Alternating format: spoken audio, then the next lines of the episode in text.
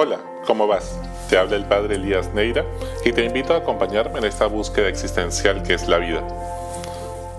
Quiero pedirles disculpas porque quizás los escandalice al mostrar una faceta de Jesús de Nazaret, Hijo de Dios, quien ha venido a salvarnos del pecado y la indiferencia, pero que siempre la narrativa oficial de turno ha querido domesticar, matizando sus palabras y su profetismo para que no inquiete nuestro corazón. A veces dulcificamos tanto el mensaje de Jesús que termina siendo una bonita película del domingo por la tarde que no va a cambiar nada en nuestras vidas el lunes por la mañana. Vivimos tiempos de crisis, una pandemia que nos azota como si fueran las siete plagas de Egipto, una crisis política que hunde sus raíces en la informalidad y poca institucionalidad que hace que las personas no se sientan representadas una crisis económica provocada por el virus y hasta ahora acentuada por la crisis política.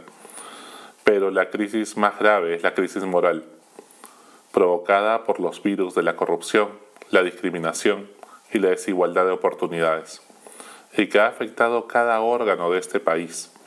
En cuidados intensivos nos ha puesto.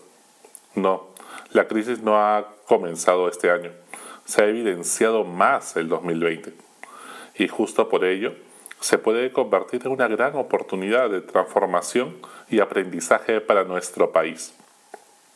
Ante la multicrisis que estamos viviendo, es imposible no tomar postura.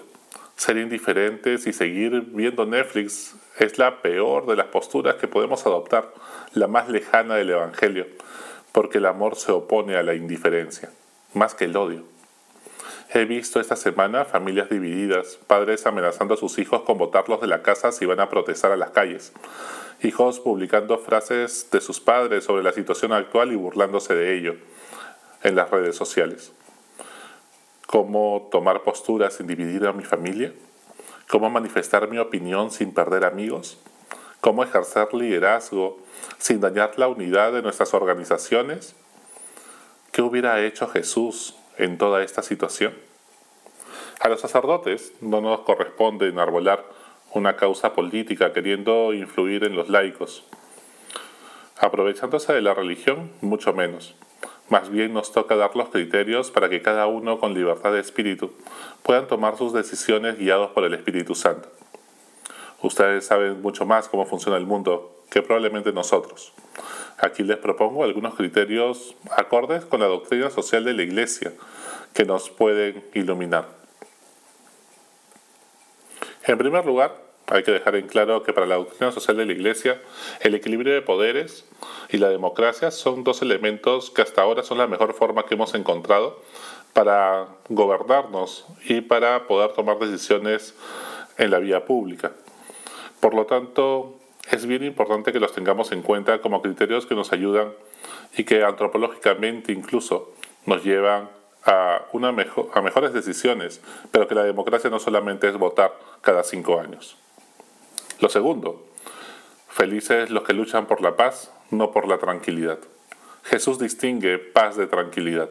La paz es producto de ser coherentes con los valores del Evangelio. Así me meta en problemas por ello. La tranquilidad se trata de evitar los problemas, el conflicto, la tensión.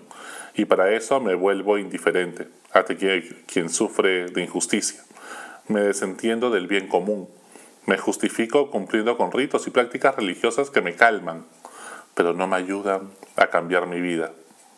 Siempre la tranquilidad busca disfrazarse de paz, pero aceptando lo políticamente correcto, bajando el volumen a la voz de los profetas, incluso en nombre de Dios y de la fraternidad. Pero sus acciones facilitan que los corruptos y agresores dañen a los más débiles que realmente terminen abusando. Si tu presencia o tu trabajo te convierten en tonto útil del mal, renuncia, denuncia. No te quedes así nomás. No puedes justificarte diciendo que solo obedecías órdenes. ¿Acaso Hitler o Stalin hicieron todo solos? Los profetas como Elías, Jeremías o Isaías ponen el problema encima de la mesa, no lo ocultan cuestionan y denuncian la corrupción y la injusticia, se vuelven incómodos para los que detentan el poder de manera injusta. ¿Y acaso Jesús no hizo lo mismo? Su mensaje de amor y denuncia del pecado se volvió tan peligroso que enemigos políticos como Pilatos, Caifás y Herodes se unieron en contra de él. Las generaciones que han vivido la Guerra Fría y polarización del siglo XX es normal que tengan mayor temor a que las protestas se politicen y generen una escalada de violencia que no tenga término. Su voz de prudencia desde la experiencia es importante que los jóvenes la escuchen, pero también deben comprender que el mundo está cambiando y que no podemos terruquear a todos los que salen a las calles. Aprendamos del pasado y la experiencia de los mayores, pero no juzguemos y encasillemos lo actual con etiquetas del pasado. Anunciar y denunciar como lo hacían los profetas. Ese es el tercer punto. No basta con denunciar la corrupción. Hay que anunciar, proponer soluciones, dar esperanza.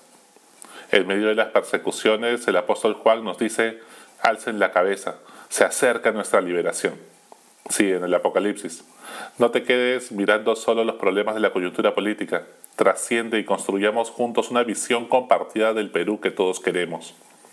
Jesús alza su voz con mucha firmeza e indignación ante los fariseos y Herodes. ¿Cómo crees que Jesús votó a los vendedores del templo? ¿Cómo te imaginas ese momento? Pero lo hizo desde el amor, no por miedo, sin rencor, sin venganza.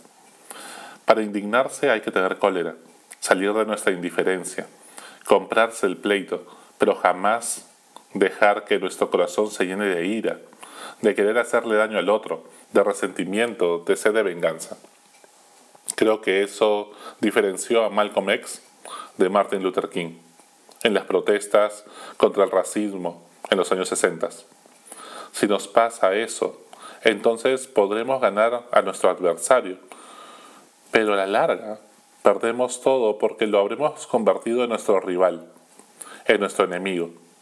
Nos habremos perdido también a nosotros mismos, porque nos habremos convertido en lo que al inicio odiábamos y habremos perdido a Dios que nunca dejó de amar a todos sus hijos. En cuarto lugar, ser coherentes en nuestro entorno inmediato. ¿De qué sirve ir a protestar contra la corrupción de los políticos si coimeamos a un policía para que no nos multe? ¿De qué sirve defender la SUNEDU si te copias en el examen o el trabajo y no participas en las clases virtuales de tu universidad? ¿Por qué te escandalizas de los doctorados honoris causa de Lavallejo o Telesub si solo te interesa tu nota y no aprender? ¿En qué aporta que marches contra el machismo y el patriarcado si al final pues pasamos pornografía por WhatsApp? Es fácil quejarse del abuso del poder de los policías en la marcha, cuando nunca has alzado la voz contra el bullying en tu colegio, o no les has pagado sus beneficios sociales a la trabajadora del hogar, al portero del edificio, o a un colaborador aprovechando que era venezolano y estaba desesperado. Quien no es fiel en lo poco, no se le puede confiar mucho. Para un momento y piensa, el pecado y el mal es fácil verlo en el Congreso o en los políticos en general, pero solo, pues no se trata de eso. Se trata de que todos hemos pecado y todos necesitamos convertirnos de corazón si queremos una mejor sociedad. El presidente del Congreso no te representa, está bien, pero tú representas a Jesús y sus valores. En quinto lugar, perseverar en el propósito hasta el final. Es fácil indignarse un día, todos lo hacen. Muchos siguen indignados una semana, algunos siguen trabajando por la causa tres meses, pero sucumben frustrados ante la gran tarea que hay.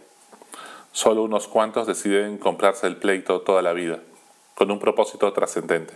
Esos son los que van al cielo. El infierno está lleno de buenos deseos que comenzaron y nunca acabaron. Las emociones apasionan, sin embargo requieren rápido de propuestas, propuestas concretas. Por favor, la academia tiene que dar ideas concretas y digeribles para la mayoría ya, porque las emociones van a pasar. Hay muchos que luchan por alcanzar el poder para cambiar las cosas y luego el poder los cambia a ellos.